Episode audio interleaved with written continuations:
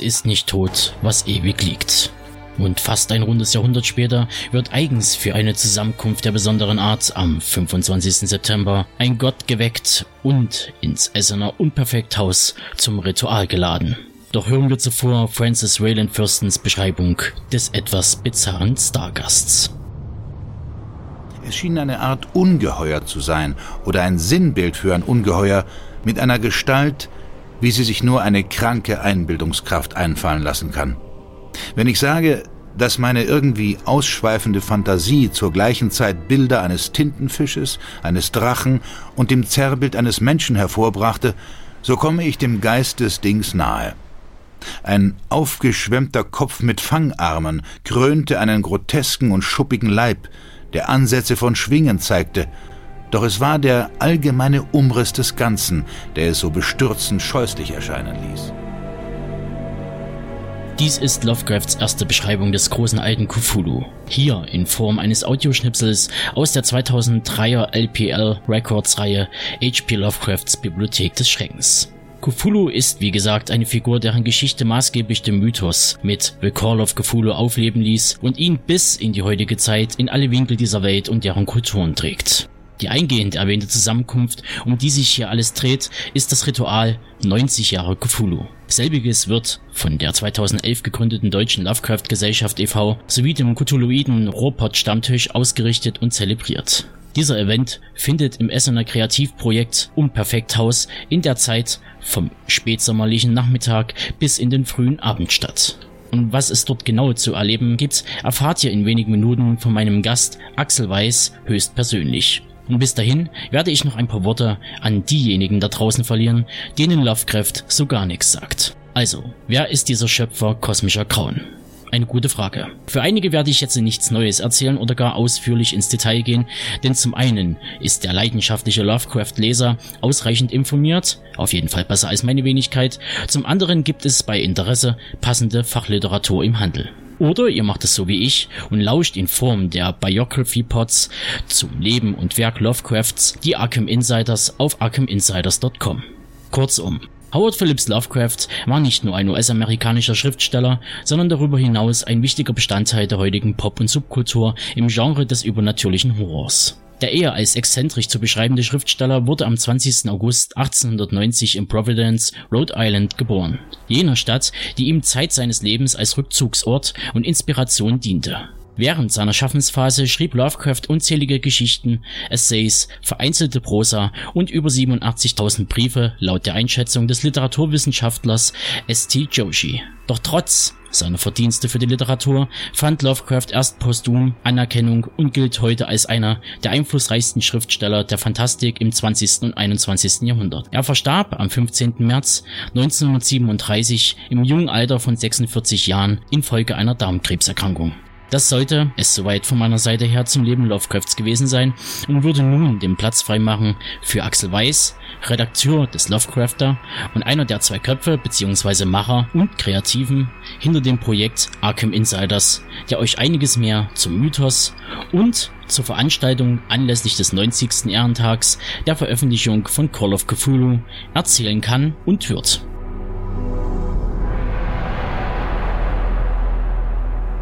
Hallo Axel, wir haben uns letztes Jahr auf dem Braunschweig International Film Festival im Zuge von Clemen Williges kuratierter Lovecraft at Midnight Werkshow getroffen und habe dort die Zeit genutzt, nebst dem Netzwerken auch das eine oder andere Gespräch zu führen. Ein Teil dieser Veranstaltung war ja auch die Podiumsdiskussion zum Thema H.P. Lovecraft in Film und Popkultur, an der die Regisseure Huan Wu und Sascha Renninger sowie du als Arkham Insider und Daniel Neugebauer von der Deutschen Lovecraft Gesellschaft teilnahmen. Letztgenannte hat ja dort quasi ihren ersten richtigen Auftritt außerhalb der Lovecraftschen Community, wenn man das so sagen darf. Also ein Schritt aus der halbwegs geschlossenen Szene raus hinein in die Öffentlichkeit. Ist in dieser Zeit auch schon die Idee zum Ritual 90 Jahre Cthulhu gereift oder wie lief das genau ab und warum habt ihr euch genau für das Werk The Call of Cthulhu entschieden? Nein, also die Idee für das Ritual, das ja am 25. September 2016 in Essen im Unperfekthaus stattfinden wird, die ist tatsächlich viel später erst aufgekommen. Als ich letztes Jahr im November in Braunschweig war, habe ich überhaupt erstmals den Clemens kennengelernt und auch von der Deutschen Lovecraft Gesellschaft erstmal offiziell Kenntnis genommen, so möchte ich es mal ausdrücken. Mir mhm. war die Existenz dieser Gesellschaft zwar schon bewusst, aber ich denke, das wird auch niemand bestreiten, der schon damals dabei gewesen ist. Die Gesellschaft, Gesellschaft bestand bis dato hin eigentlich nur auf dem Papier. Und im Zuge dieser Veranstaltung in Braunschweig fing man eben an, sich langsam zu formieren. Es wurden Ämter verteilt, es wurden Personen angesprochen. So bin ich letzten Endes auch dazu gekommen. Ich war dann im Dezember 2015 erstmals auf dem Ruhrgebietsstammtisch der Gesellschaft, der übrigens auch schon recht mhm. lange besteht, seit mehreren Jahren. Und so bin ich nach und nach in diese Gesellschaft hineingekommen und äh, zu deiner Frage, was das Ritual betrifft, wie äh, diese Veranstaltung konkret Form angenommen hat, das war tatsächlich so, dass ich mich, glaube ich, mit dem Clemens mal darüber unterhalten habe, dass ja die Erzählung The Call of Cthulhu, der Ruf des Cthulhu, dieses Jahr 2016 tatsächlich so im Zeitraum August, September 90-jähriges Jubiläum feiert. Also in diesem Zeitrahmen hat Lovecraft sie verfasst. Es hat zwar dann noch zwei Jahre gedauert, bis er sie an Weird Tales verkaufen konnte und sie dort abgedruckt wurde. Aber die Niederschrift erfolgte tatsächlich in diesem Zeitraum mehr oder weniger vor 90 Jahren. Ja, und Clemens hat dann kurzerhand gesagt, das ist eigentlich ein ein gutes Jubiläum, um eine Veranstaltung von der Deutschen Lovecraft-Gesellschaft auszurichten. Und da diese Gesellschaft nun mal im Ruhrgebiet sehr stark vertreten ist, war natürlich auch klar, dass wir es irgendwo hier im Ruhrgebiet veranstalten würden. Okay, also kann man ja eigentlich schon fast sagen, dass die damalige Podiumsdiskussion ja eigentlich zum Anlass genommen wurde, die Öffentlichkeitsarbeit weiter auszubauen, überhaupt eigentlich äh, den Verein richtig äh, ähm, äh, Leben einzuhauchen.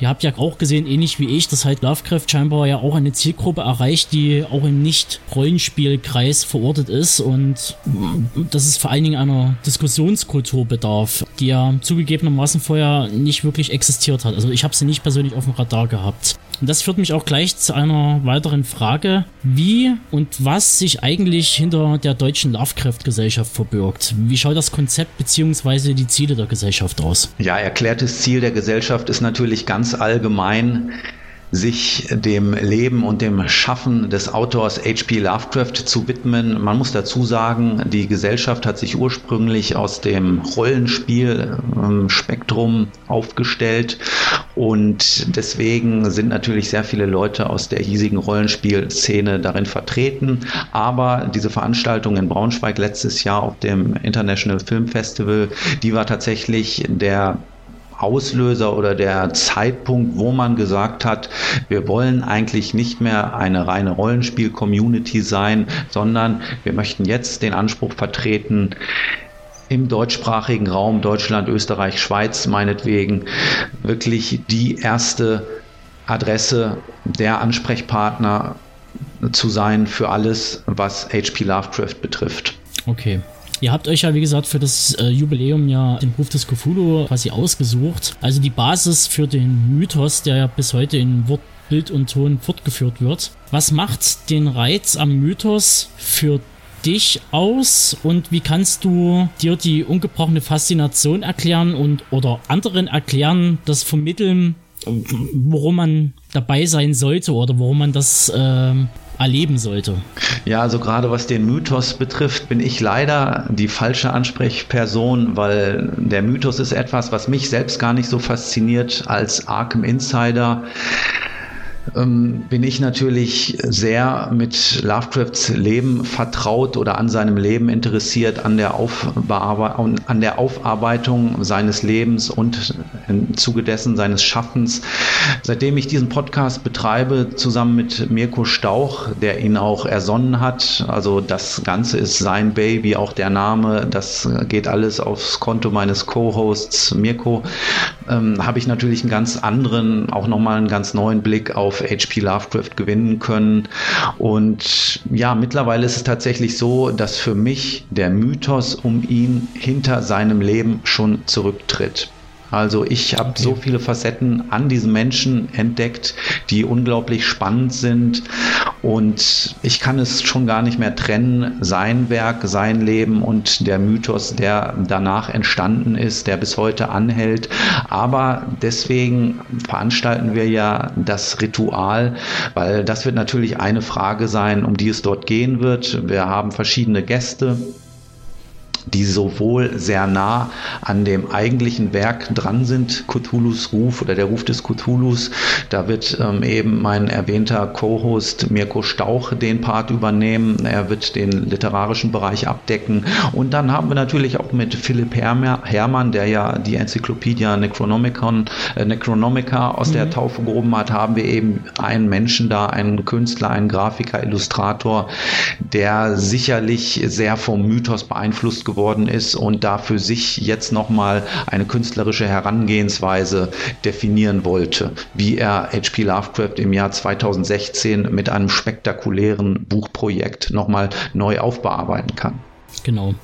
Ja, du hast ja quasi schon mal die nächste Frage eigentlich schon vorweggenommen, äh, was die Programmpunkte sozusagen angeht. Cthulhu in Literatur und Popkultur. Welchen Ansatz wird die Podiumsdiskussion genau haben? Also was ist die, die Ausgangsfrage, die quasi bei der Podiumsdiskussion gestellt wird?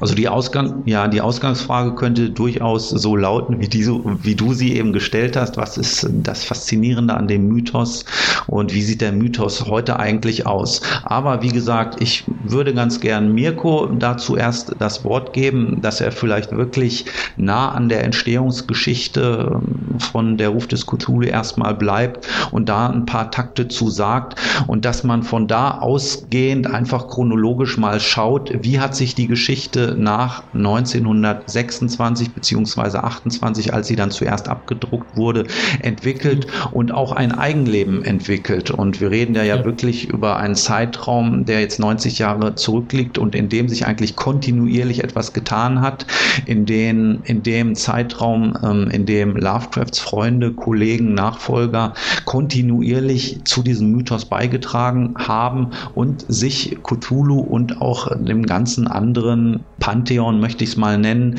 ähm, in dem sie ihre eigenen Ideen beigesteuert haben. Und das ging tatsächlich 30er, 40er, 50er, 60er, 70er, 80er, 90er Jahre bis in die 2000er kann man tatsächlich einen roten Faden finden. Und am Ende soll es idealerweise so sein, dass wir im Jahr 2016 landen und da verschiedene Facetten beleuchten können. Ne, das ist, das, darum geht es in dieser Podiumsdiskussion. Wir werden mit Daniel Neugebauer genauer über den Schwerpunkt Rollenspiel reden mit dem erwähnten Philipp, Philipp mhm. Herrmann, über seine Enzyklopädie Necronomica, Schwerpunkt Grafik und Musik. Und der gute Clemens aus Braunschweig wird natürlich den Schwerpunkt Film und Hörspiel repräsentieren. Ja, in eurer Programmübersicht sieht man ja auch, dass da die Vorstellung der ersten Ausgabe des Lovecrafter, eurem Vereinsmagazin, stattfindet. Dieses geht ja auf den Ruf zurück, äh, jenes Mac, das dieses Jahr ja seine letzte Nummer hatte und quasi zu Grabe getragen wurde, um dann, ja, wenn ich mal ganz pathetisch nimmt, wie ein Phönix aus der Asche im neuen Gewand erscheint. Kannst du uns schon einen Einblick in die grobe Themenauswahl und deren Autoren geben? Und vor allem, wie schaut die Ausrichtung des Lovecrafters aus? Ich habe vorweg gelesen, dass ihr euch nicht mehr so intensiv mit dem Rollenspielthema befassen wollt. Ja, das ist absolut richtig. Cthulhus Ruf, das Magazin, das war ja ein reines Rollenspielmagazin.